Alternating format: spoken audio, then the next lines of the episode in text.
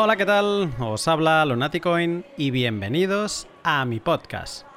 Si todo va bien, quizá incluso no pierdo el vuelo, porque sí, esta semana es especial. Si Dios quiere, la próxima semana llegaré a la centena de podcasts, así que esta semana he decidido irme de viaje por Europa para despedirme del doble dígito. ¿En qué tipo de viaje me embarco para decidirme abandonar la paz lunar? Pues en uno de bien ajetreado en este viaje voy a visitar tres países para conocer cuáles son sus sistemas fiscales, eh, cuáles son sus principales impuestos, qué tan favorables son para las empresas eh, de nueva creación y qué trato le dan a Bitcoin. Te cuento más en un minuto, pero antes, déjame que pase a hacer mis últimas compras en el duty free de mis sponsors. Antes de volar voy a acumular algo más de Bitcoin en hodlhodl.com. Hodl Hodl es una plataforma web que te permite comprar y vender Bitcoin de otros particulares. A diferencia de los aeropuertos, en Hodl Hodl no te piden ningún dato identificativo, aunque ojo, como es un mercado libre, puede ser que pequeños exchanges pongan ahí sus ofertas y te lo soliciten. Pero eso no es problema, porque en Hodl Hodl antes de hacer una compra puedes ver el perfil del vendedor, ver qué historial de venta tiene y qué documentos va a solicitarte. En apenas dos clics ya habrás fijado tu precio de compra y solo tendrás que esperar uno o dos días a que se cierre el acuerdo. Pero el precio ya lo fijas al inicio y ya sabrás cuántos satoshis te van a llegar a tu wallet sin comisiones de retiro, ni KIC, ni pérdida de custodia. Todo en hodlhodl.com. Recuerda que si te registras utilizando el código Lunaticoin tendrás un descuento en comisiones para siempre. Satoshis en mano, voy a pasarme a comprar una SIM de teléfono de cada país al que voy a ir. ¿Por qué? Porque así gano en privacidad y mi compañía de teléfono no ha de saber dónde narices voy. Compro una SIM y cuando sé la compañía y el número de teléfono, me voy a Bitrefill porque en bitrefill.com no solo puedo comprar con Bitcoin tarjetas regalo de Amazon, MediaMark, Steam o Zalando, no.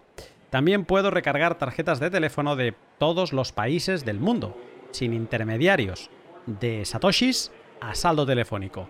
Y sin KIC, claro. Si no conoces Bitrefill, échale un vistazo y te sorprenderás. Y antes de salir dirección a la puerta de mi vuelo, voy a pasarme por Shift Crypto, la empresa suiza creadora de la wallet eh, de hardware Bitbox 2. Ahora que tengo satoshis, voy a guardarlos en este genial dispositivo que parece un mm, pen USB y con el que tengo la tranquilidad de que están seguros mis Bitcoin. Es la wallet que siempre recomiendo a, amigos y familiares porque es muy fácil para los que empiezan y poco a poco puedes ir creciendo con ella. Si no la conoces, sigue el link de la descripción y descubre Bitbox 2. Ya verás que te encantará su diseño.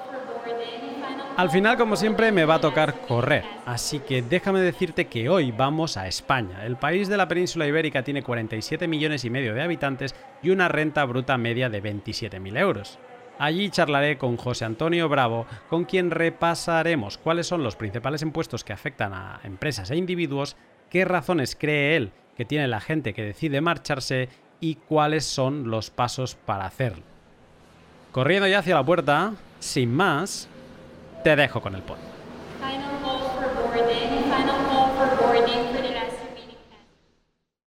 Buenos días, José Antonio. Buenos días, ¿qué tal? Muy bien, ¿tú cómo estás? Muy bien también, aquí dispuesto a contestar las preguntas que me hagas.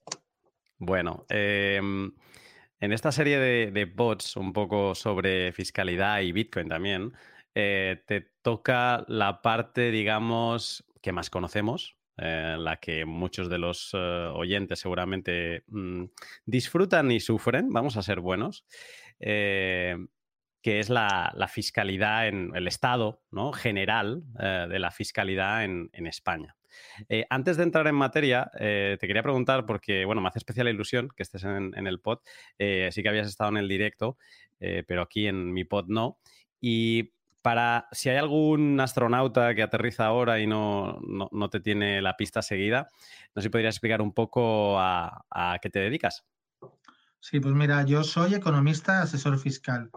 Me dedico sobre todo a asesorar a autónomos y pequeñas empresas en su fiscalidad del día a día. También desde hace unos cuantos años me estoy dedicando a asesorar a gente que es tenedor de criptoactivos, como me gusta llamarlos, no criptomonedas, y de Bitcoin eh, en sus obligaciones fiscales. Entonces, eh, llevo desde 2015 aproximadamente estudiando la fiscalidad de Bitcoin y los criptoactivos y más o menos tengo una visión general de cómo se tributa, más o menos. Perfecto. Aparte, un miembro muy activo en la comunidad y, tenemos, yo tengo la suerte de, irte leyendo a menudo en, el grupo que, tenemos en, Telegram del directo y, que da bastante gusto. Eh, José Antonio, eh, lanzándonos ya directos al tema, eh, la fiscalidad es algo que está muy en boga ahora mismo, se habla en todos lados, ¿no? De, pues, debido a, este movimiento del Rubius que se ha ido a Andorra, pues ha empezado como a haber una discusión sobre la fiscalidad en España. Em, hay gente que decide irse, ¿no? Hay gente que decide, dice ya hasta aquí o, por otras razones, pero la duda que tengo y que me gustaría preguntarte es, ¿cuál crees que es el principal motivo por el que una persona decide mm, irse a, montar o a continuar su empresa fuera? Pues tendríamos principalmente eh, un motivo o sea, tendríamos un motivo principal que para mí sería la, agresividad hacia ciertos colectivos de la agencia tributaria. Es eh, bastante conocido la forma de actuar, sobre todo de los cuerpos de, inspección hacia ciertas personas. ¿Por qué? Porque los cuerpos de inspección en España funcionan por rentabilidad. Es decir, lo que les interesa es recaudar grandes cantidades y hacia ciertos individuos que tienen altos ingresos, lo que intentan eh, descubrir es eh, que si hay algún tipo de esquema o de, o de mecanismo que están utilizando para evadir impuestos, ya sea la interposición de sociedades, ya sea la deducción de gastos excesivos y un largo etcétera. También en el colectivo que tiene que ver con, con tecnologías, de, con nuevas tecnologías, eh, hay un desconocimiento absoluto por parte de la, agencia tributaria de la forma en que se consiguen esos ingresos. Lo que no veo de recibos que, por ejemplo, una persona que puede ser influencer y que necesita una serie de servicios, digamos, ropa, peluquería, eh, etcétera, para poder ser influencer, no pueda deducírselos como gasto cuando son necesarios para sus ingresos. Entonces, Hacienda aplica un baremo que sería el mismo que aplicaría a cualquier, cualquier persona y lo generaliza. No tiene en cuenta muchas cosas que en ciertos casos debería de tener en cuenta para, que, para tener una cierta justicia tributaria con esos individuos. Y además del encarnizamiento. Eso para empezar. Eso sería, yo creo que básicamente es el, punto principal. De hecho, el Rubius decía que lo que más le molestaba no era pagar, era que le, que le dieran tanta lata, o sea, que la persecución constante. Y yo creo que es una llamada de atención a, los modos. Lo que no puede ser la, inspección de la agencia tributaria no puede ser una policía, no puede ser, y menos una policía política. O sea, tiene que tener en cuenta que eh, tiene que cumplir sus objetivos, pero tiene que tener una mesura. No se puede convertir en un, en, un Robin Hood que intente perseguir a los ricos, porque al final ese dinero que, va de que viene de los ricos va al Estado y no sabemos hasta qué punto va a los pobres. Segundo lugar, y con mucho menor, con mucho menor eh, gravedad, estaría el tema de la, de la percepción de los ciudadanos de eh, a dónde van mis impuestos. Hay un problema grave en España de educación tributaria. En el norte de Europa, incluso en Alemania, esa educación es mucho más amplia. Entonces, la gente ve dónde, va dónde van sus impuestos y la gestión eh, pública incluso es mucho más profesional de lo que es aquí en España. Es decir, tú lo que no puedes es estar diciendo, te estén dando mensajes de que tú, tu dinero de tus impuestos es para la sanidad y la educación pública y luego descubras que los peores pagados de, la administración son los profesores o los sanitarios. Y quien te dice eso te dice muchas otras cosas, que tú veas que, mm, hay una serie de despropósitos que te montan, eh, te montan, iba a decir cementerios, te montan aeropuertos en sitios donde realmente no haría falta un aeropuerto, sino una mejor gestión de, infraestructuras. Sí, son cementerios al fin. Son aeropuertos muertos, son cementerios. Entonces, esos elefantes blancos, como se les llama muchas veces, también hacen a mucha gente pensar, ¿para qué narices pago impuestos? Eh, todas esas ineficiencias eh, unidas a una persecución encarnizada en un momento en el que tienes dinero de aquellas personas que empiezan a ganar dinero y que a lo mejor es un dinero que no van a ganar toda la vida y van a ganar un año, dos años, pues eh, lo que hacen es a mucha gente cambiarle el chip y decir, ¿por qué narices tengo que seguir pagando impuestos en España? Y se plantean irse a otros países. Y claro, y que debería evitarse. Desde un punto de vista de ciudadano, dices, ¿por qué no evitamos que esa gente se vaya en vez de perseguirlos? Hmm. ¿Crees que esas razones pasan por delante de, una cosa que quizá mm, podría ser lo primero que te viene a la cabeza, que, son los, tipos de tasas, ¿no? Los porcentuales. O sea, ¿crees que tanto la agresividad como el uso, el mal uso que se le da a, esos impuestos, ¿cree que, crees que pasan por delante de que aquí se, paguen muchos impuestos en cantidad, digamos? Sí, o sea, los sistemas tributarios suelen ser complejos en general, en cualquier país. El tema es que cuando tú a estos dos puntos les agravas que estamos en un tipo que no es, no es el más, de los más elevados de Europa, pero está en la parte media, pero no recibes los, los mismos servicios que se puede recibir en la parte media. Y cuando te das cuenta de que en otros países, como puede ser, por ejemplo, Reino Unido, las rentas medias bajas no están tan grabadas como están en España, ¿vale? Porque el problema grave aquí lo tenemos en las rentas medias bajas y medias las rentas altas de una forma u otra pueden, eh, eh, conseguir a través de, una serie de, tácticas pagar menos impuestos. Y de hecho, las rentas altas en España en proporción pagan menos impuestos que paga una renta media. Aquí un señor, como de pronto en una empresa sea un mando medio y esté, esté cobrando 60, 70 mil euros brutos, los impuestos que va a pagar son brutales, valga la redundancia. O como tengo una vivienda que sea de un nivel medio hablamos de viviendas de 300, de, de 250, 300 mil euros, los impuestos que va a pagar eh, y, lo que va a pagar el día que tenga que, pueda vender esa vivienda va a ser brutal. O sea, nos encontramos ahí con una serie de injusticias eh, fiscales que son, son patentes y también tenemos el tema de los de impuestos como el impuesto de sucesiones que tiene unas, tiene unas ineficiencias también grandísimas y que yo creo que necesitaría una actualización o, los, o, el impuesto o las donaciones en sí también. O sea, hay una serie de, cosas que hay una serie de temas que el sistema fiscal debería tratar de ver debería tratar de ver cómo puede mejorarlas. El impuesto de sociedades que tenga una tasa del 25 es una tasa normalísima en Europa.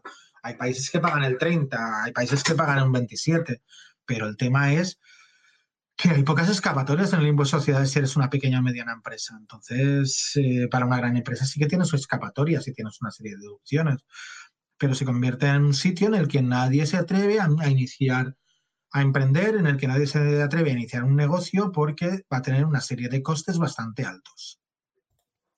¿Crees que, la existencia de este tipo de impuestos eh, que, que, rozan la injusticia, si es que no son injustos directamente, Em, ¿Crees que es, existen en España por un desconocimiento mm, de la gran mayoría de los ciudadanos y por este desapego que tenemos por informarnos en, el lado eh, fiscal, que un poco los políticos aprovechan que es un tema que no gusta para que siga así, ¿no? Y, un poco el, desconocimiento de, cómo funciona esto, cómo funciona el sistema fiscal de otros países, ¿no? Que, digamos que el ciudadano medio no exige eh, mejoras. ¿Crees que hay, aprovechamiento de este desconocimiento? Sí, en parte eh, hay un. se aprovecha todo esto para, hasta cierta manera, hacer demagogia muchas veces. Entonces, los impuestos son lo más fácil de, de demagogizar. Eso de que paguen los ricos es una demagogia que a veces es muy, muy lamentable, porque decir que paguen los que más tienen sin tener en cuenta que a los que más tienen pero realmente contribuyen, o sea, los que hacen cosas productivas, es dañino para cualquier país, es expulsar a la, riqueza. Que me hablen a mí de rentistas, o sea, que me, que me hablen de hacer pagar más a los rentistas, lo vería hasta cierto punto eh, razonable. Cuando hablo de rentistas hablo de aquella persona que no, su capital está sin moverse y está, y está, produciendo ganancias. Pero no sé, el, encaje de un sistema fiscal es bastante complicado. En España eh, tenemos una, un sistema que es bastante reciente, porque hablamos de 35 años cuando el resto de sistemas de Europa tienen cerca de 80. Entonces, eh, lo que deberíamos de ver es la, deberíamos ver la forma de darle más eficiencia, como puede ser, como ha hecho Portugal, ¿vale? Eh, más hacia una vía portuguesa de, de, buscar mayor eficiencia en los impuestos o hacia una vía irlandesa también, ¿vale? Buscar a ver cómo lo hacemos. Hay que tener en cuenta que es que es un encaje complicado.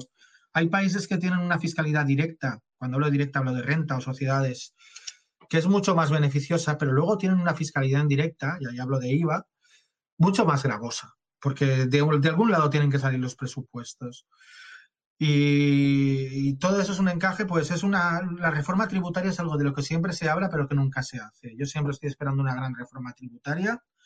Cada vez que entra un gobierno nuevo habla de reforma tributaria, pero luego la deja, la deja aparcada, porque realmente no hay quien quiera abrir el melón de la reforma tributaria y ver cómo narices se puede hacer un sistema eficiente de, tributación para que el Estado eh, para que el Estado sea, sea útil. Si ya de hecho tenemos un sistema ineficaz de gestión como es el que el, sistema autonómico en el que las autonomías soportan el gasto, pero el ingreso puede llegar al cabo de un año o año y medio, que es un sistema que se viene hablando desde hace mucho tiempo, cuando sería mucho más favorable tener un sistema parecido al de Alemania o el de Suiza, pues es que es todo, es todo, todo bastante complejo. Suena a que hay bastantes despropósitos, al menos escuchándote, eh, y, desde, hablo desde mi punto de vista, que tengo el conocimiento pues, de, quien tiene una empresa y de quien le toca pagar los impuestos, eh, casi, no sé, para los que pagamos nos da la sensación que cada mes estamos pagando, eh, pero también con ese desconocimiento de que a veces te llegan impuestos y dices, pero ¿de verdad esto también? Y dices, sí, sí, esto también y, toca ahora. Y, vas pagando mm, sin pensar, ¿no? Es como decir, bueno, vale, pues ok. Eh, ante, ante toda esta marabunta de, impuestos que existen, que incluso, pues eh, creo que fue Rayo que la semana pasada hizo un vídeo eh, explicando todos los impuestos que tenemos aquí, porque es eso, falta claridad. te quiero preguntar por los más supongo, los más importantes, los más em, los que más deben aportar, em, que son el, impuesto de, sociedades, que es el que tasa pues, todas las, eh, ganancias que una empresa eh, pueda generar, y luego el, impuesto a las personas físicas o, IRPF. Eh, sobre el impuesto de sociedades, como, como, esta serie de pods voy a comparar diferentes funcionamientos, me, me, o sea, me es de especial interés tratar el cómo funciona el impuesto de sociedades en España, porque yo la primera vez que lo sufrí con mi empresa, eh, mm, quedé un poco alucinado de cómo funciona. Eh, no sé si podrías dar aquello las, las, cuatro pinceladas de, pues eso, tanto del tipo como el funcionamiento del impuesto de sociedades en España. Mira, el, el impuesto de sociedades en España es un impuesto de tipo fijo. Principalmente eh, para la mayoría de empresas, salvo con, algunas, salvo algunas eh, excepciones, tienen un tipo del 25%. En el caso, por ejemplo, de empresas de reciente creación, tienen un tipo del 15% los dos primeros años de beneficio. Y hay empresas como las de hidrocarburos que tienen un tipo del 30%, pero que es más extraño. O sea, de empresas de hidrocarburos no es lo normal que alguien vaya a montar una empresa de hidrocarburos. Hmm. Pero bueno, eh, en principio tiene un tipo fijo del 25%. Luego hay una serie de deducciones, pero que se van eliminando, porque se está intentando desde el inicio, y te hablo desde el año 78, simplificar el impuesto. Pero cada vez que llega una crisis o llega un nuevo gobierno, te aparecen nuevas deducciones y se arma un cacao ahí impresionante. O aparecen nuevas eh, cosas que complican más el impuesto. El impuesto es muy sencillo, es ingresos que consigues menos gastos que son necesarios para la actividad. Entonces, basándose en el resultado de la contabilidad, se hacen unos pequeños ajustes que se están puestos en la legislación tributaria y pagas básicamente, el, 90% de empresas pagan sobre el resultado que han tenido. Hay una serie de beneficios que, que se basan en el, por ejemplo, cuando haces un renting, o sea, cuando haces un leasing y cositas de esas, pero que no tienen mucha importancia. O amortización acelerada en pequeñas empresas, que te pueden de, cierta manera beneficiar, pero que tampoco son unos grandes beneficios fiscales. Entonces es un sistema muy, muy sencillo. Gano tanto, pago un cuarto de lo que, de lo que gano, sea mm. grande o sea pequeña.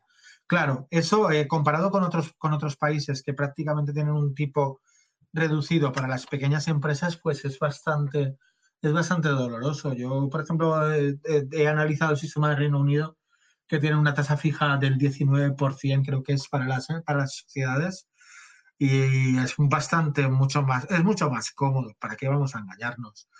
Y además pagan sobre los ingresos, no pagan, no tienen que pagar sobre el beneficio. Indudablemente, para las empresas de servicios, que ahora son más que las de, que las que las de que, las industriales o fabriles, pagar sobre beneficios es un golpazo, porque no tienes apenas eh, gastos. Un profe, una empresa de profesionales o la, mayoría de empresas de servicios tienen muchos ingresos y, y pocos gastos. Ahí te encuentras con un, con un, con un gap bastante importante. Entonces, claro, mm. habría que ver una serie de cosas, pues que eh, luego lo que hemos hablado de la agresividad, no te deduzcas ciertas cosas porque no te las vamos a considerar como necesarias para el trabajo. Mm. Yo he llegado a ver en el impuesto de sociedades a gente decirle, ¿para qué necesita usted un coche si usted es ingeniero? Pues mire, es que tengo que ir de obras en obras ya, pero bueno, usted no se pasa la vida yendo de obra en obra, el coche también lo utiliza para su, para su ámbito privado, o sea, y no le dejamos deducir nada desde el punto de vista, desde, desde el momento que se lo hace, lo pone usted para el ámbito privado o se lo tiene que poner en su renta. O sea, eh, son una serie de trabas que, claro, y, y, además al pequeño, ¿eh? o sea, al grande muchas veces no se le hacen tantas trabas, pero al pequeño se le hacen ese tipo de trabas y revisiones Mm, molestas. y claro, el impuesto de, sociedades, como he dicho, muy sencillo en principio, pero luego tiene complicaciones. Vale. hay que tenerlas claras. Eh, voy a hacer un, apunte. Eh, porque revisando otros países me he dado cuenta de cosas que me han sorprendido. O sea, em, digamos que en el ejercicio 2020 mm, eh, tuviste beneficios por razón de 10.000 euros, ¿no? En, este caso, eh, si esta empresa eh, está en España, a ti te va, a, tocar pagar 2.500 euros de impuesto de sociedades. Eh, hagas con esos euros mm, lo, que hagas. O sea, mm, se queden en la empresa en una cuenta, mm, los reinviertas el día uno en, en cualquier cosa. El hecho de haber tenido esos beneficios en el ejercicio 2020 te va a hacer pagar 2.500 eh, euros. ¿Es así? Sí. Tienes que pagar 2.500 euros seguros. Vale. Eso es una diferencia, por ejemplo, con el caso de, Estonia, ¿no? que, también eh, eh, trataré, que, que sin, mientras no los retires de la empresa, ¿no? No pagas nada. Son beneficios, están son latentes, pero digamos que no, no te los tasan. Eso es una, diferencia importante eh, a darse cuenta de cómo funciona el, sistema español. Y luego otra cosa, no sé si podría explicar cómo funciona el, tema de los avances de impuestos de sociedades para el año siguiente. Los pagos a cuenta, correcto. Los, pagos, a cuenta. Eh, es un 19%, es una cosa... yo me quedé, me senté, cuando me tocó con mi, con mi gestor, que me lo explicó, me quedé sentado y dije, es broma, ¿no? Me dijo, no, no. Digo, ah, vale. pues eh, como, como muchos impuestos, eh, vale, pues ok, pues eh, te firmo una transacción y venga, siguiente. Mm, explícalo, por favor, me parece surrealista. El pago a cuenta tiene, es, un, es un adelanto que le haces a Hacienda, igual que en tu nómina. una, tienes una retención, que es otro pago a cuenta que le haces a Hacienda, o el profesional tiene una retención del 15%, que es un pago a cuenta que le hace Hacienda, ¿vale? Que es un poco el decir, como no sé si me vas a pagar o, en, adelanto a lo que me vas a pagar, pues eh, te, voy cogiendo un dinerito, porque así lo vamos utilizando para gastos corrientes, ¿vale? Entonces, Hacienda tiene eh, cuatro pagos a cuenta, tres pagos a cuenta en el impuesto de sociedades que son en, en, octubre, eh, diciembre y abril. ¿vale? Hace cuatro, cuatro pagos a cuenta del impuesto de sociedades siguiente, ¿vale? El de abril coge el que ya se declaró, eh, dos, el de dos años antes, que se declara en julio, y octubre y diciembre coge el pago de, del, último año, el que se hace en julio.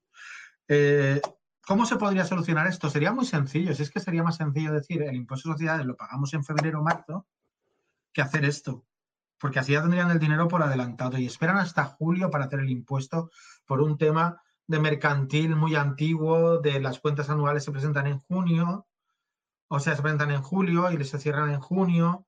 O sea, porque hay unos tiempos ahí hechos en la legislación española que son bastante extraños. Pero además te piden ese adelanto porque de una forma u otra de ese adelanto pues va viviendo la administración. De hecho, a las grandes empresas, o sea, para em, casi todas las empresas era un 19%, pero los tipos de las medianas y grandes empresas, de las empresas que facturaban más de 10 millones, eran absolutamente salvajes. O sea, creo que este, cuando hubo la crisis hicieron una subida que hubiera muchas empresas que protestaron. No me acuerdo si eran eh, se incrementaba, casi llegaba al, 20, al 25%, o sea, ya pagabas prácticamente el tipo. Hmm. Pero hay otra posibilidad. Esto pagas un 19% sobre la cuota del año anterior, ¿vale? Sobre los 2.500 en nuestro ejemplo. Sobre los 2.500, que es un poquito, es, te puede venir bien en ciertos casos, ¿vale? Si tu previsión es que el año siguiente vas a ganar más, te viene bien hacerlo así. Pero si no sabes realmente lo que vas a ingresar, tienes una segunda eh, posibilidad que se, que se adopta, si no me equivoco, en el, en el mes de enero anterior, ¿vale? En el mes de enero anterior o febrero, tú eh, declaras que vas a, vas a hacer la segunda modalidad, que es ingresos menos gastos, lo que salga pago un, tanto por ciento, ¿vale? Mm. Y ese es, que esa es una posibilidad que en ciertos casos puede venir mejor. Hay que hacer una planificación y ver qué me interesa más, pagar según ingresos gastos y pagar un adelanto o pagar, eh, o pagar esa parte del, del impuesto, de esa parte, ese pago a cuenta de impuesto de sociedades. José Antonio, esto, esto que lo has explicado genial, eh, lo, voy a poner como voy a seguir el ejemplo de los 10.000. Eh, claro, he puesto 10.000, ¿no? Podemos imaginar unas cantidades superiores para, para pues, eh, para, para, preocuparnos un poco más, ¿no? pero es, muy perverso porque vamos a poner que en lugar del ejercicio 2020, lo, que estábamos hablando es del, del ejercicio 2019, ¿no? Eh, tú pagas tus... Eh, bueno, a lo mejor no acabaría de cuadrar. Bueno, sí, quizás sí. Tú llegas a, junio, cierras cuentas, eh, de junio de 2020, cierras cuentas del año anterior, pagas tus sociedades, ¿vale? Vamos a poner que eran 100.000 de beneficio, o sea, pagas 25.000 de beneficio.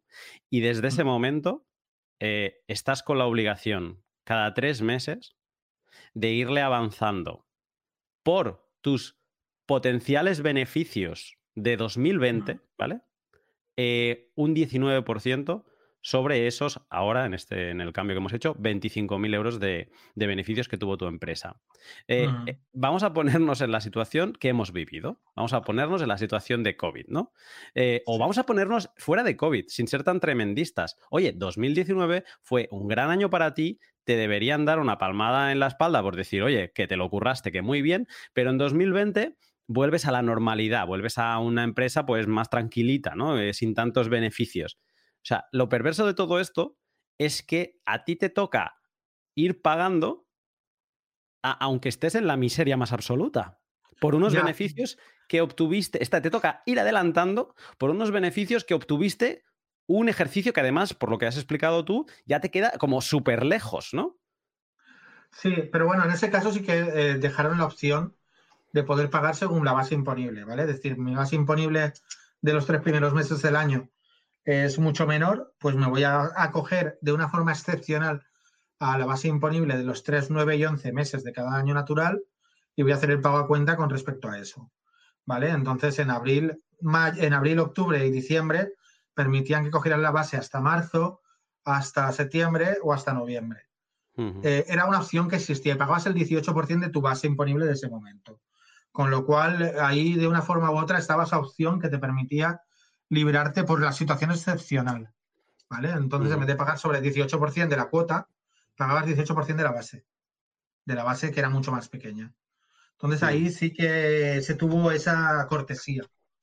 ¿Vale? Que yo lo agradecí porque tenía empresas que habían pagado un impuesto de sociedades impresionante y se, pusieron se pudieron acoger en 2021 a esa cortesía de calcular la base imponible que les salía. Hmm. Eh, escuchándote ahora, escuchándote antes, em, esto de o sea, lo que me parece también más perverso de todo esto es que la, administración parte de, de, la, de la tesis de que es posible que les engañes. ¿no? O sea, ya eres culpable y por lo tanto es, no vaya a ser que no me vayas a pagar y vesme avanzando eh, vesme avanzando dinero, ¿no?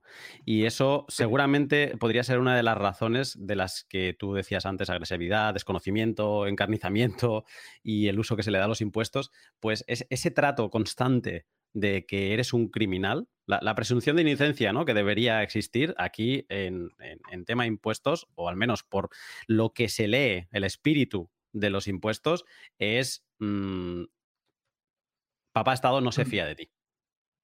Sí, efectivamente, estamos hablando de un, tienes que anticipar un pago por si luego no se, te va a ocurrir no pagar. Ellos dicen que te facilitan. A mí me hace gracia cuando la gente se alegra, eh, hacen impuesto sobre la renta y dicen, me han devuelto, qué bien. No, te han, has pagado de más durante muchos meses. Qué mal. Imagínate el Bitcoin que podrías haber comprado hace tres meses con lo que tú pagaste. Correcto, correcto. Imagínate la de cosas que podías haber hecho con ese dinero. Y luego haberte guardado un poquito. En vez de que te, hubieran dicho ahí de golpe, ve pagándolo poco a poco. O sea, eh, es que eh, la gente se alegra de una cosa porque es que somos como la, rana en la, en la olla que, hierve, ¿entiendes? Vivimos, o, el, el, señor que está en la cueva de Platón. Ahí, ¡ay, qué bien! Mira qué dibujos. Sí, sí. Mira qué bien, me devuelven dinero. No, eh, o sea, yo incluso le he dicho a gente, súbete la retención. Si, si es así, súbete la retención y te quedas a cero y no tienes que pagar, o sea, o te la subes y que te devuelvan mucho más. Pero es que esto es como, no sé, las pagas extras. Son cosas que cuando la gente las vive te dicen, es que prefiero un trabajo con pagas extras. Pues yo prefiero que la prorraten y tengo el dinero en el momento, no que me guarden mi dinero para dármelo en verano y en Navidad para que si no me lo gaste y no lo tenga en esos momentos tan especiales.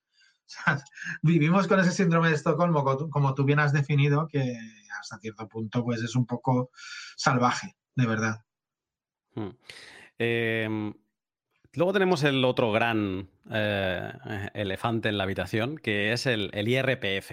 Obviamente no vamos a entrar en detalle ni, vamos a hilar muy, muy fino, pero sí que, em, igual que hemos un poco destacado la complejidad de impuestos de sociedades, que me hace gracia que que decías, eh, es bastante sencillo, ¿no? Porque es un 25% y, y, ya está. Pero es normal que digas que es sencillo porque luego hay impuestos como el IRPF que es mucho más complejo. Pero el impuesto de sociedades en sí podría ser también ya bastante más, más, más sencillo. Pero bueno, para, experimentar la complejidad, em, ¿cómo, funciona el, IRPF en, España?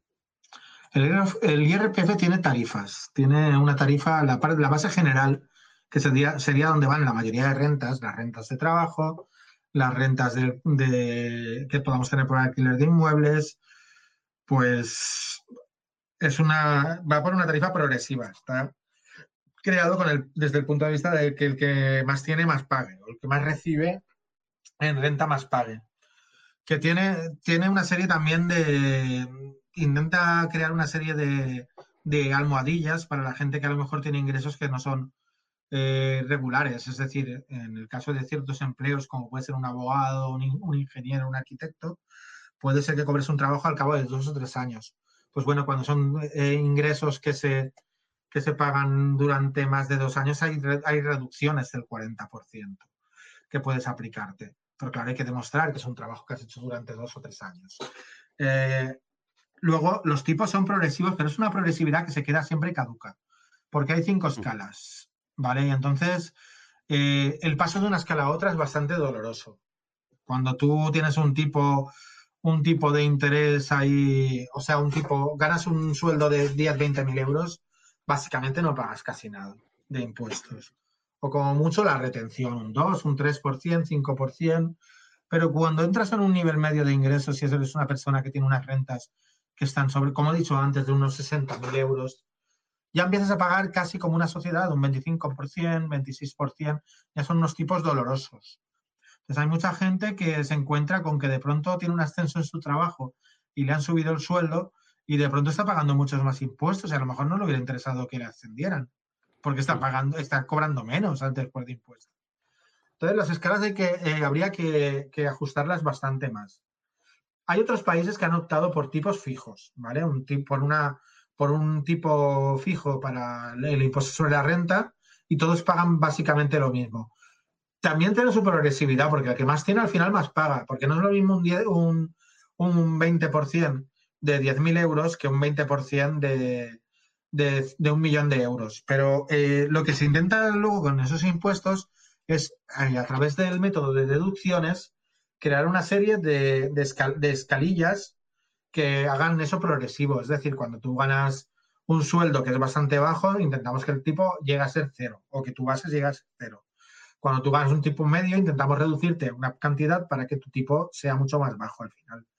Es, eh, o sea, son diferentes, diferentes tipos de hacerlo. Aquí tenemos lo de las cinco escalas en, en, la parte general, que por la parte más baja pagas un 10%, por la siguiente un 12 y pico, por, o sea, un 12 y pico por cien, y así, si no me equivoco, hasta 5. Y luego tenemos el, el, tema autonómico que lo complica más, porque tenemos una parte de la escala, la mitad de la escala es nacional, es estatal, y la otra mitad es autonómica, y cada autonomía ha decidido los ingresos que necesita y pone la escala que cree conveniente. Y nos encontramos con disimilitudes grandísimas entre territorios como, por ejemplo, Cataluña o la Comunidad de Madrid o la Comunidad de Asturias. Y entonces ahí, claro, se crean una serie de agravios comparativos que, claro, no es lo mismo gestionar, por ejemplo, Castilla-León Castilla que gestionar, que gestionar Cataluña o gestionar Madrid, que es, una capital en la que sabes que por el mero hecho de la capitalidad van a, van a ir las grandes empresas a poner allí su sede, que, por ejemplo, gestionar Cataluña o Comunidad Valenciana o Baleares, o, o Canarias, que tiene su encima el agravante de la insularidad. Son una serie de cosas que es el, eterno, las eternas discusiones. Y luego para los contribuyentes, todas estas discusiones en el momento, desde el momento en que no se no van a ningún lado, son también agravios comparativos. No es lo mismo tener una, no, no es lo mismo ser, por ejemplo, asesor fiscal, que es mi caso, en Comunidad Valenciana, que serlo en, Madrid, indudablemente. Hay una diferencia. Seguramente tendré, yo seguramente yo pagaré un poquito más. Pero en mi caso, por ejemplo, yo no soy un gran asesor fiscal. Cuando pienso en compañeros que tienen grandes despachos, pues sí que me, quedo un poco para lo que deben pagar, porque es un palo grande. ¿eh? Hmm. Eh, es, Bueno, y hemos explicado una de las escalas, ¿eh? no hemos explicado lo de la, lo de la escala del, del ahorro, que es lo que a la gente le choca. ¿Vale? Eso tiene una razón de ser. Tendríamos como que el IRPF, exacto, es lo que iba a decir. Tenemos como dos, bases importantes, ¿no? Donde poner ingresos que tengas. Una es el, general, que es el que el asalariado está más relacionado, digamos, eh, o, lo, que tú percibes por tu trabajo es, donde va. Y luego tenemos la de ahorro, que, ahí, digamos, es donde nos tenemos que, los bitcoiners, no, nos puede interesar también saber que eso existe, ¿no? Claro, eso tiene una razón de ser, lo de la escala del ahorro. En el resto, de, en el centro de Europa, básicamente, y en el centro y norte de Europa, existen impuestos a las ganancias de capital, que son distintos de los de la renta. Y suele ser o un fijo del 25, 27, una cosa así, o, con, un, descuento. O sea, si, no, si son ganancias que son inferiores a 10.000 euros, pues seguramente o a 20.000 euros no van a tributar. El sistema británico o el sistema alemán o el sistema holandés. Entonces, se separan las ganancias de capital, en la mayoría de impuestos, en Holanda no, por ejemplo, pero en la mayoría de países separan el impuesto sobre las ganancias de capital del impuesto sobre la renta. Aquí lo que se ha optado, que es un sistema muy similar al de en los países del sur de Europa, se hace así, es englobarlo todo en el mismo impuesto, en el impuesto sobre la renta. Y entonces lo que consigues es unos tipos que van escalando también, pero una escala mucho más, mucho más corta. Así como te he dicho que hay, por ejemplo, países como Holanda que sí que tienen una serie de rebajas y tal, pero tienen un tipo que empieza a ser del 30%, aunque luego, como te he dicho, con bonificaciones dependiendo de lo que se gana. El sistema holandés además es complejo. O el Reino Unido, que es, es, un, es, un, es un tipo fijo, no me acuerdo la cual es, pues aquí se optó por englobarlo y hacer una base especial, una base del ahorro.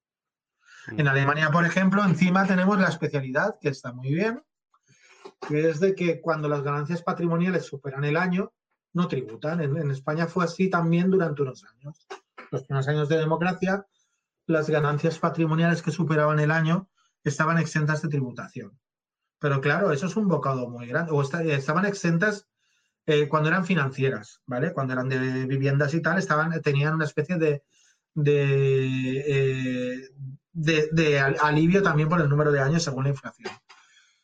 Entonces, eh, Alemania tiene ese sistema que las ganancias que no son financieras, que tienen que ver con bienes, no, no tributan al cabo de un año y entonces cuando a mí me preguntan, oye, ¿dónde se paga menos por los, por los, los impuestos de Bitcoin? Yo siempre digo, lo vas a tener más de un año en Alemania porque Alemania tiene esa suerte, o sea, cualquier, eh, cualquier bien que no sea inmobiliario que se venda después de un año, cualquier bien de inversión, pasa a pagar un 0%.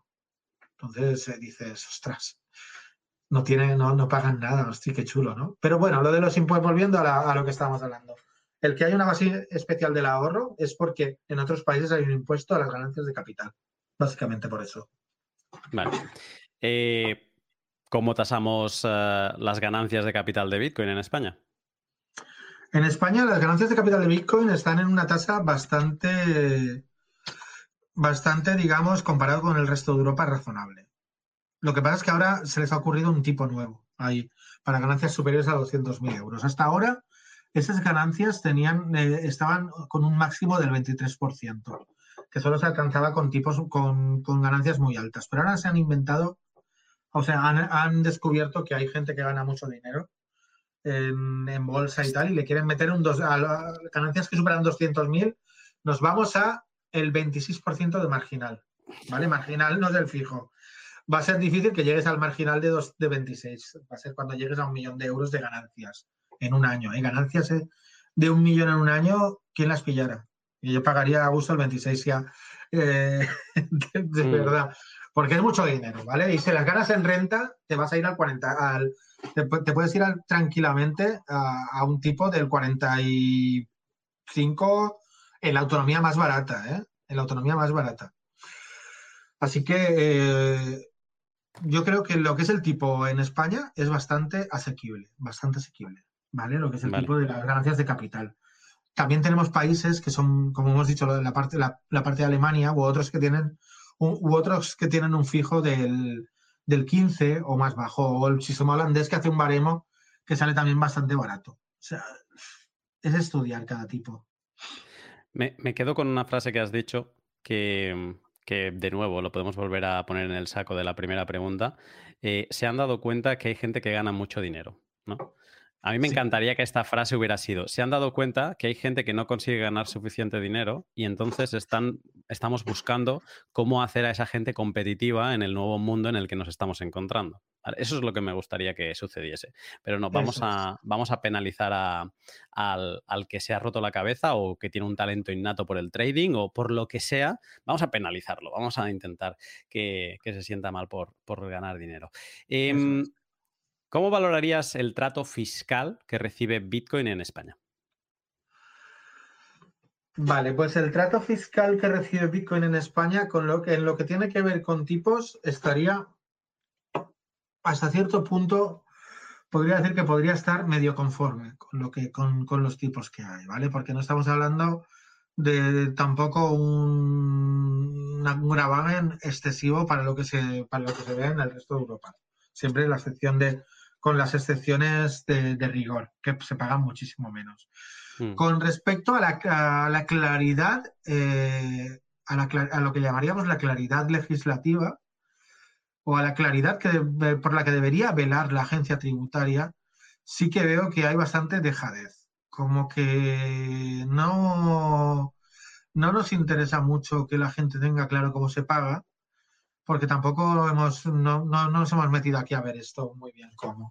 Y lo que intentan más es eh, vigilar por dónde pueden entrar y salir esos ingresos que otra cosa. O sea, eh, es un error. Por ejemplo, Reino Unido tuvo una política desde el principio de aclarar a los contribuyentes cómo se hacía. Nos, nos podría parecer bien, mal, peor o mejor, pero que haya que sacan un, que saquen un, escrito de cinco folios en el que digan eh, cuál es el tratamiento de las ganancias y pérdidas patrimoniales, cuál es el tratamiento cuando se cobra un sueldo o parte del sueldo en criptomonedas, cuál es el tratamiento cuando esas criptomonedas proceden de tu actividad, cuál es el tratamiento de un airdrop, cuál es el tratamiento de, un, de un split, un chain split, que, o sea, una separación de cadena como la que hubo de Bitcoin y Bitcoin Cash.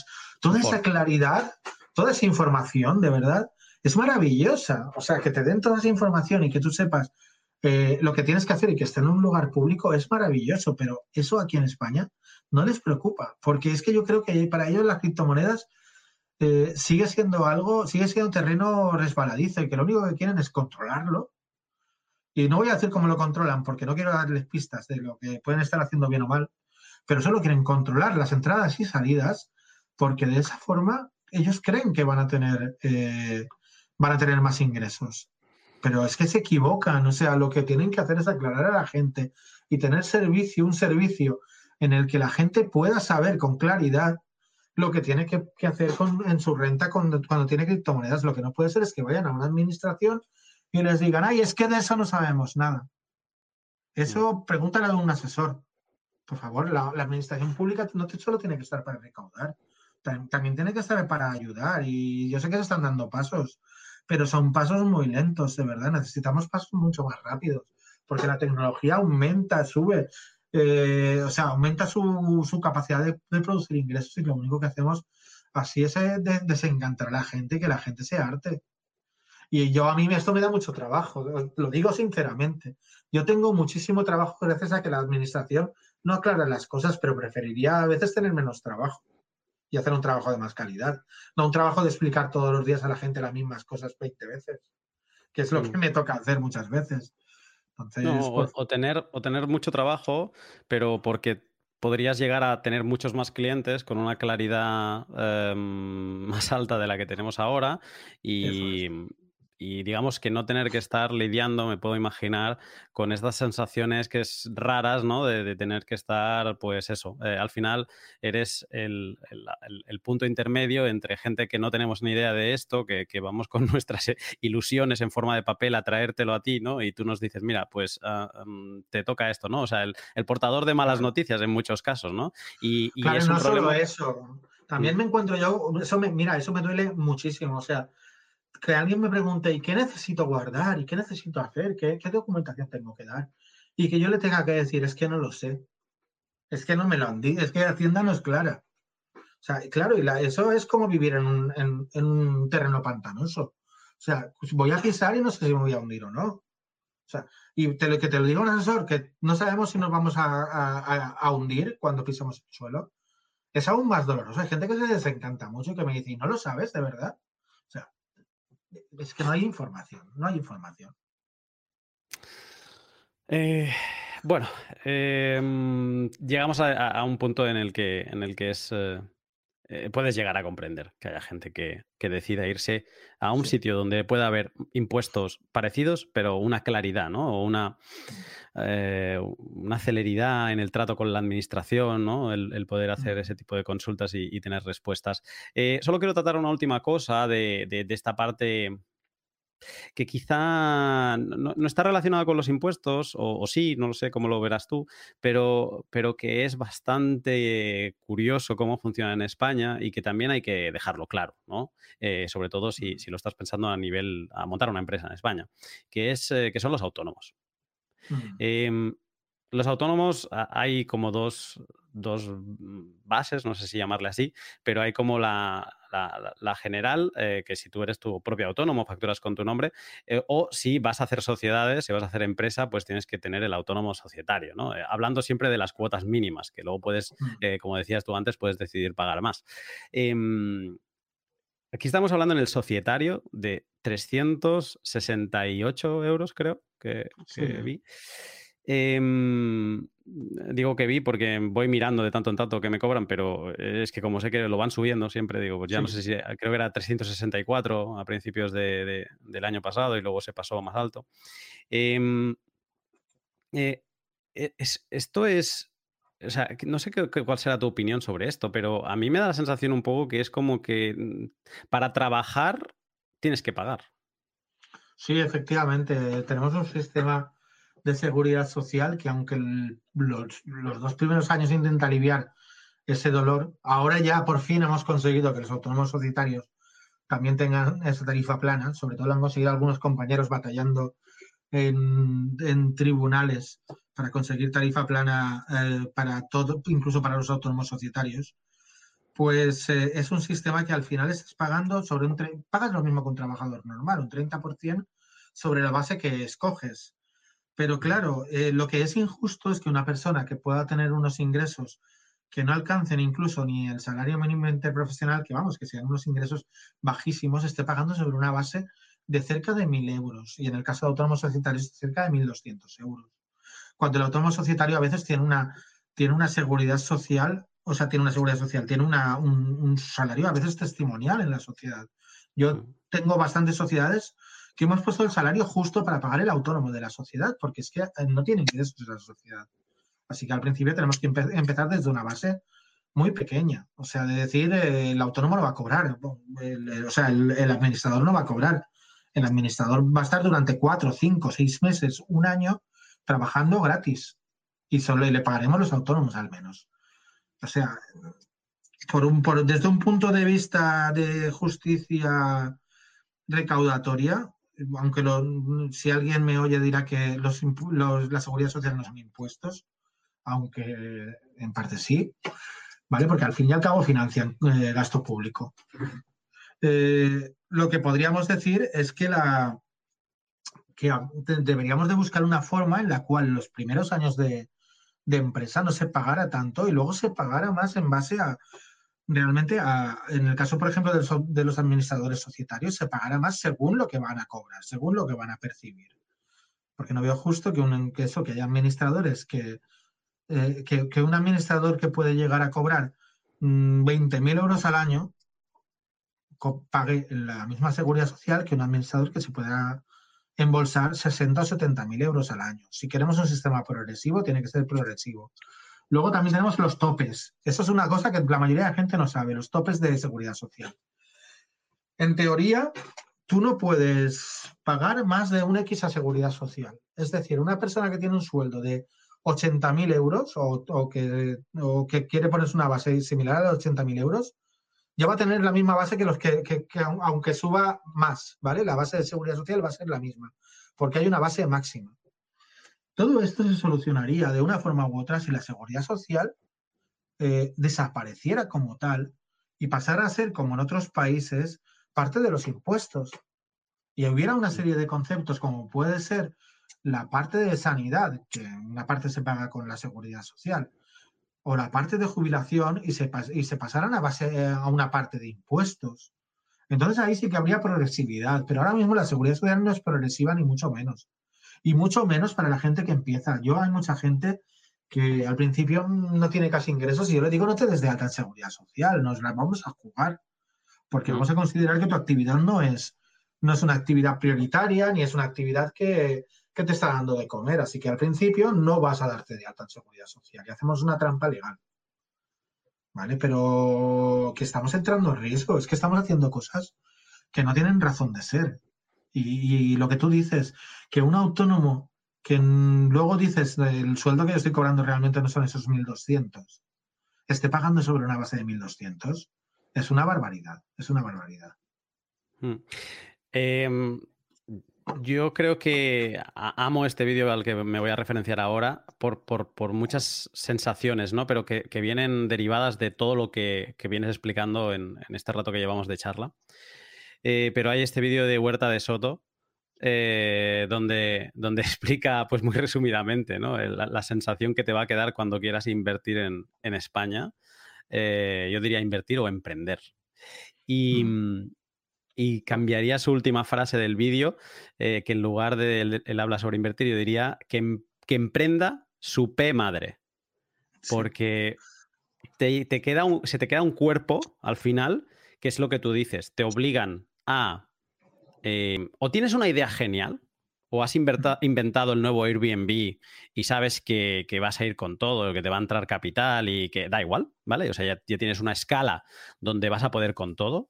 O si eres pequeñito y tienes una idea de negocio local eh, que quieres empezar a ver cómo va, te empujan a que hagas las cosas mal para si funciona, luego ya legalizarlo todo. digamos, ¿no? Mm. Y, mm, y al final te empuja a que mucha gente, pues eso, se esté planteando eh, si realmente es aquí donde, donde tiene que empezar su, emprendimiento. Quiero llegar a la parte final del pod, que, tengo unas cuantas preguntas y, vamos tarde, como siempre, em, que es, em, pues no sé, o sea, puede pasar que haya alguien que escuchando esto o que en general, haciendo una, una investigación más en profundidad, diga, oye, pues pues mira, ya está, no, no me compensa. No me compensa por, por, varios motivos, incluso porque me quiero ir a un sitio donde, se, donde haga más sol y haya más playa, yo qué sé, por cualquier razón, ¿no? Pero que puede ser también eh, toda esta agresividad, encarnizamiento, etcétera, que hemos comentado y, la falta de claridad de, los impuestos que tenemos. Eh, si un ciudadano español que es residente fiscal ahora mismo eh, decidiese irse, ¿cuáles serían los pasos? Vale, muy, eso es importantísimo. Eh, hay, para hacer un, cambio de residencia fiscal hay que hacer una planificación.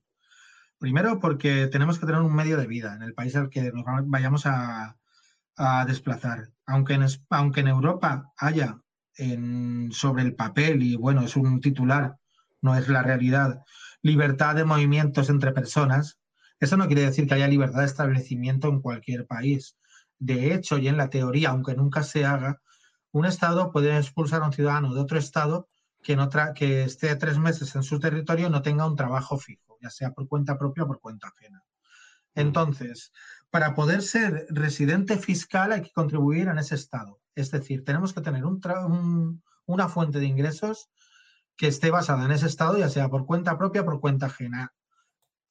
Que ah, por ahí ha habido cantos de sirenas que decían, ¿no? ojo, es que si el 90% de tus clientes está en España, no, no pasa nada. Si el 90% de mis clientes están en España, pero yo el trabajo lo realizo desde el, país X, hmm.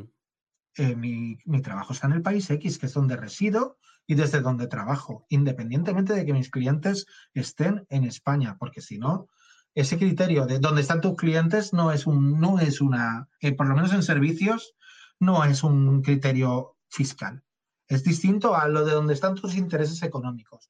Pero intereses económicos y clientes no es lo mismo. Intereses económicos es si yo tengo una sede desde la cual trabajo o si yo tengo la mayoría de mi activo en ese país, pero no son los clientes. Mis clientes no son mi activo. Entonces, eh, es importante lo que digo, planificación, tener un, un, trabajo por cuenta propia, por cuenta ajena, o una renta que no dependa de ningún territorio, no me valen rentas de, inmuebles. Eh, en segundo lugar, tener eh, una vivienda, ya sea en propiedad o en alquiler, ¿vale? Para que tengamos una residencia. Y residir efectivamente, y recalco, residir efectivamente más de 183 días. ¿Por qué recalco lo de más de 183 días? Tenemos territorios muy cercanos a España o incluso lejanos a los que mucha gente le puede interesar irse a vivir con, unos, eh, con unas eh, ventajas fiscales bastante buenas. Pero si yo tengo una casa, ya sea en propiedad o en alquiler, o incluso resido en ella y estoy empadronado en ella, ¿me van a cazar? Es que yo no puedo empadronarme, en, no puedo estar en Andorra y estar empadronado en Barcelona, ni tener eh, dos o un inmueble grande en Barcelona que tenga consumos de electricidad, porque es que lo, lo que digo antes, lo de la cuando la inspección se convierte en policía una de las cosas que van a mirar es que tu casa que tú declaras que está vacía está teniendo consumos que serían similares a los de una casa habitada. Y con eso te pueden decir, usted está más de 183 días en territorio español. Porque mire, aquí tenemos una foto suya en la que su coche estaba en territorio español. O tenemos aquí las veces que su, que su automóvil pasó por la aduana de, Andorra a, España, o, o, de Portugal a España, o las veces que usted ha sellado o ha venido en billetes de avión, porque tenemos aquí la relación. O sea, hay que procurar, eh, si la ley dice eso, no querer ser más, más grandes que la ley y, mm. e intentar que no te puedan pillar. Si te quieres ir, vete, vete a Malta, vete a Estonia, pero estate, en Estonia seis meses y un día. Luego los otros mm. cinco meses estate en España. Pero esos seis meses y un día, estate allí que no te puedan decir nunca que lo haces mal. No tengas una sede de trabajo en España, ni para cuando trabajes en España. Si tienes que trabajar desde casa de tu hermano, desde casa de tus padres o desde, o desde un, un coworking que, tú no pagues o que no, no aparezca tu nombre. Pero intenta que nunca, eh, o sea, o un coworking que pagues, pero que aparezcan nunca más de seis meses. Hay que hacerlo bien, hay que planificarlo bien. Y luego mm. información, también información, ¿eh? Porque a veces un territorio nos parece que va a ser más barato, más bien. La gente me habla a veces de Hungría y me dicen, Hungría tiene un tipo fijo de renta del 18, es estupendo tal. Sí, eh, Hungría puede ser estupendo, pero el IVA en Hungría es, tiene, es del 27% el general del, y creo que del 15% el, el, reducido y del 8% el super reducido, que aquí es al cero. O sea, te puedes encontrar con que el nivel de vida no es tan bueno como el de aquí y encima pagas más. O sea, hay que informarse de un global, de, de todo el global que te puedes encontrar. Y yo siempre, cuando alguien me pide consejo, le digo, habla con un asesor fiscal de allí, que te informen allí cómo es todo, y luego vienes aquí, comparas aquí y allí y miras a ver lo que te interesa. ¿Vale? Porque todos los casos no son iguales. Y a mí hay gente que me viene con el de me voy un año a, a hacer esto, me voy un año a sacar mis bitcoins a, el país X y luego vuelvo a España. Pues sí, si lo haces bien planificado y puedes trabajar desde ese país durante un año, me parecería estupendo. Y lo podrías hacer y España tendría que callarse. A pesar de esos cantos de sirena de no, entonces vamos a declarar territorio paraíso fiscal a Andorra y al que se nos cruce por, entre los ojos. Ojo, que estamos en la Unión Europea, que no podemos declarar por nuestra cuenta de riesgo paraísos fiscales a lo que nos dé la gana. Que a muchos yo sé que en Hacienda, sobre todo inspectores de Hacienda, les encantaría declarar paraíso fiscal a Holanda incluso. Pero que no podemos hacerlo, ¿eh? Algunos declararían eh, paraíso fiscal a todo menos España, si fuera por ellos, pero ojo, que hay unas normas y pasarnos con las normas puede ser incluso contraproducente y expulsar a gente hacia afuera, ya para no volver. Si yo puedo tener la suerte de que alguien se va y vuelve luego con dinero y se lo va a gastar aquí, oye, pues te has ido, no has pagado, pero te lo vas a gastar aquí y lo pagarás de otra forma.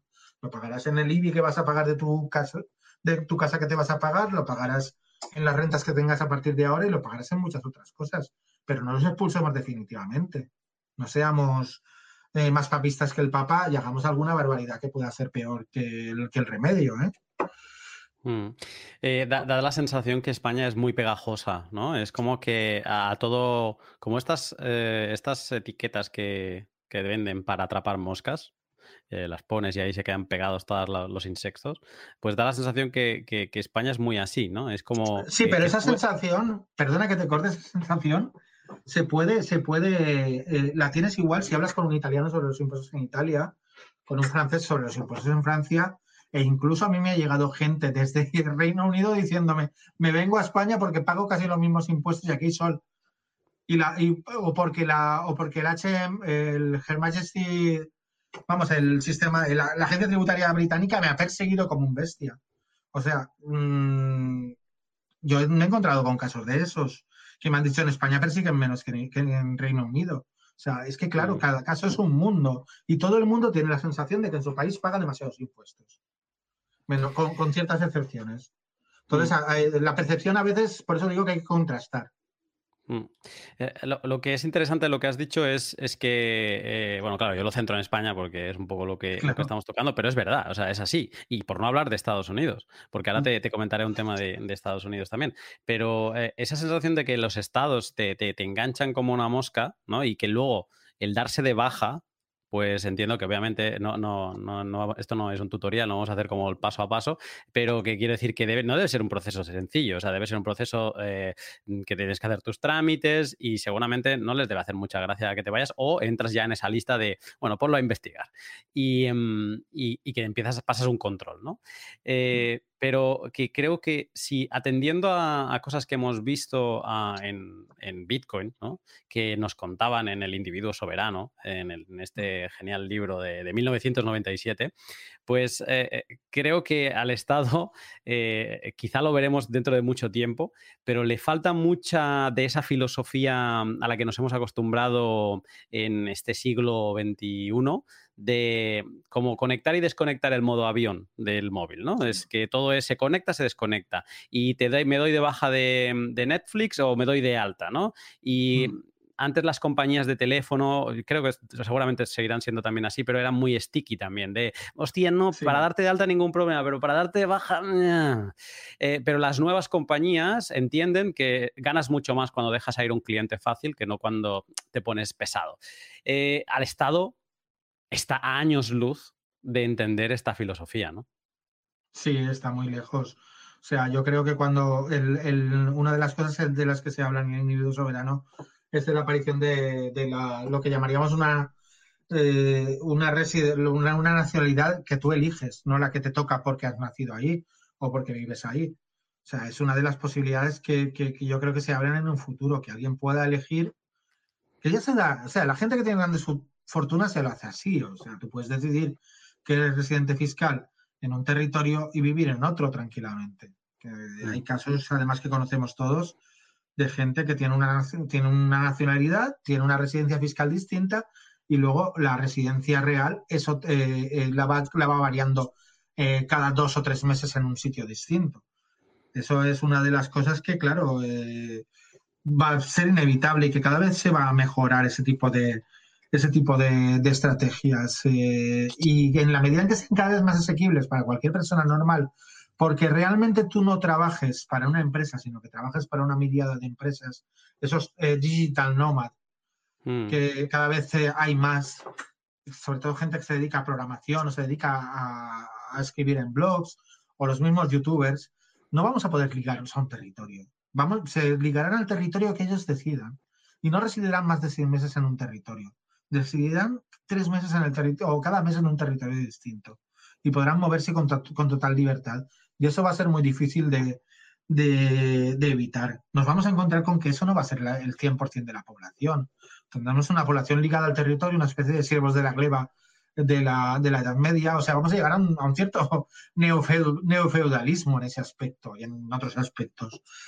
Entonces, o un feudalismo tecnológico. Eh, entonces, ahí vamos a ver cómo sobreviven los eh, estados-nación que se crearon en la época del Tratado de Westfalia, cómo, cómo sobreviven a, esa, a ese movimiento de personas. Eh, eso va a ser un futuro muy interesante de los, y en el cual Bitcoin tiene mucho que decir.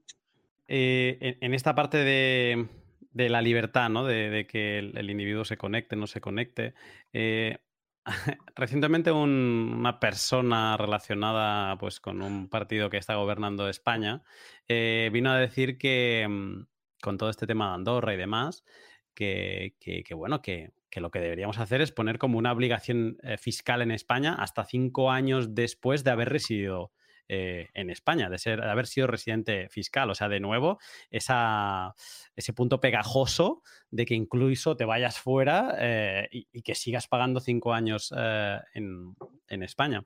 informándome un poco, mm, esto, o sea, me pareció escandaloso, me pareció, no sé, feudal, pero de señor feudal. Y, y luego me, llevó a investigar un poco y me he dado cuenta de que hay países que, que, que lo aplican para toda la vida. Creo que es el caso de Estados Unidos. Sí. Estados Unidos eres residente, o sea, pagas los impuestos por nacionalidad. ¿Quieres nacionalidad? Eh, ¿Tienes nacional, ¿Has nacido en Estados Unidos? Pagarás toda tu vida impuestos en Estados Unidos. Es un palo enorme. O sea, yo pienso, por ejemplo, en gente que vive en España 30 años y que son estadounidenses, y muchas veces acaban renunciando a la nacionalidad estadounidense porque no van a pagar impuestos en Estados Unidos toda la vida, no quieren pagar impuestos en Estados Unidos, lo consideran injusto. Es uno de los sistemas más, eh, aunque a mucha gente le choque, la IRS de Estados Unidos es muchísimo más agresiva también que la, que la, Hacienda, que la Agencia Tributaria Española. La IR, el IRS, el IRS es capaz de cambiarte de un año a otro los criterios contables. Es una locura. El impuesto de sociedades, en, general, o sea, de, medio, tipo medio, está sobre el 30% en Estados Unidos. Luego cada estado regula. Tenemos ahí casos como Delaware que se paga un cero, otros estados están en un 10, pero de media está en un 30%. O sea, y es un sistema con 50 sistemas tributarios distintos, que aquí cuando me, muchas veces escucho a gente esa queja que dicen, es que en España tenemos 17 sistemas distintos, digo, pues, pues cógete a Estados Unidos con 50 estados y 50 a veces senados y, o sea, eh, algunos estados son bicamerales con eh, Parlamento y Senado. O sea, mm. es, un, es un sistema un poco mm, muy, muy sui generis cuando aquí la gente habla de que 17 autonomías. O sea, es que a veces deberíamos pensar realmente lo, que es mejor o peor. Y a veces no sería mejor en vez de 17 autonomías, 40 autonomías. O sea, es que todo depende de cómo se organice. Entonces, el, sistema americano, como bien decías, eh, no está basado en la, en la, residencia, sino en la nacionalidad. Vivas donde vivas, si tienes tu pasaporte estadounidense, pagas impuestos en los Estados Unidos. No solo eso, hay una cosa que se llama FATCA, que te hace casi inviable en España tener una cuenta de corriente o tener un seguro.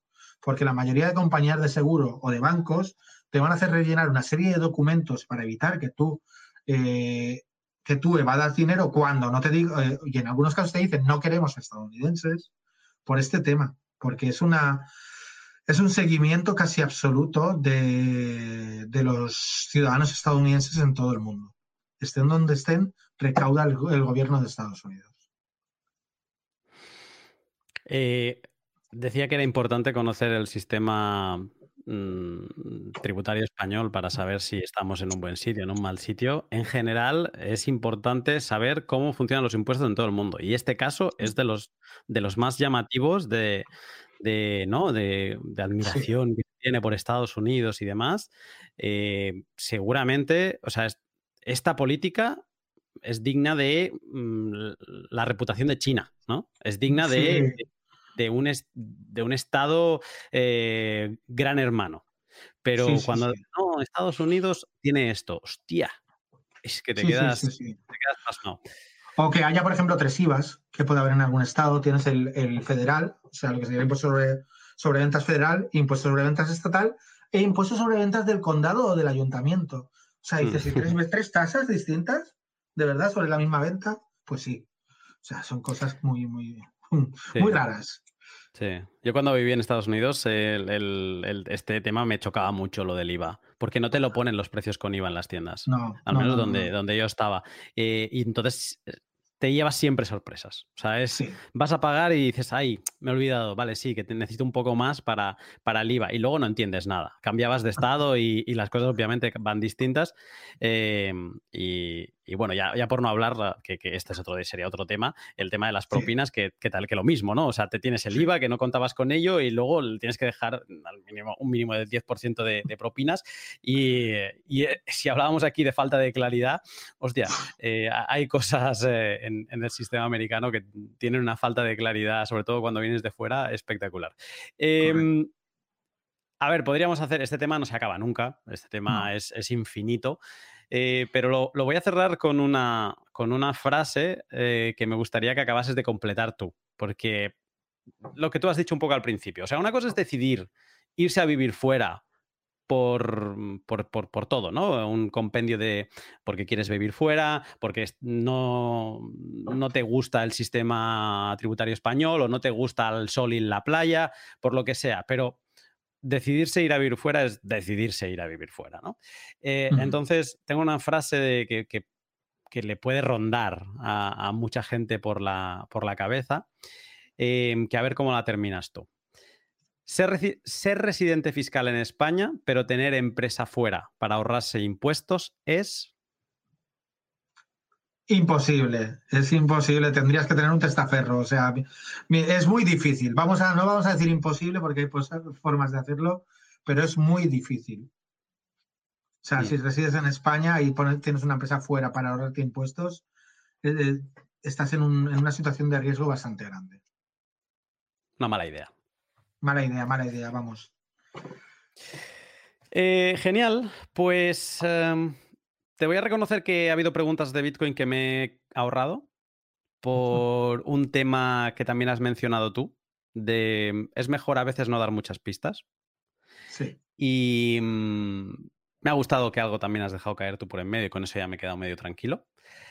Pero parece mentira que tengamos que estar así, ¿no? con lo bonito que sería estar en Alemania, donde, donde las ganancias de capital un año después no pagan, ¿no? Eh, se entiende que al, haber hecho hold un año pues eh, no eres un trader y por lo tanto no es tu principal fuente de ingresos. Y entonces, eh, eh, es que bonito sería, ¿no? Poder hablar en, una situación así, que Alemania tendrá sus cosas malas, obviamente. Pero igualmente te agradezco esta explicación en un pot un poco menos Bitcoin de lo habitual, pero relacionada, yo creo, con esa parte de la, soberanía que, tiene Bitcoin y un poco de ponernos en, el, en, la cabeza, de, introducirnos cómo funcionan las cosas, ¿no? Si hay alguien que no tiene empresa, pues un poco que sepa cómo funcionan eh, sociedades y, el tema de los autónomos y, en general tomar conciencia de, dónde vivimos eh, impositivamente. Pues nada, yo encantado de haber podido ayudarte y de que la gente pues tenga las cosas un poquito más claras. seguro que sí, porque yo al menos las tengo. Eh, José Antonio, ha sido un placer. Estamos en contacto. Igualmente, venga, hasta luego, Adiós.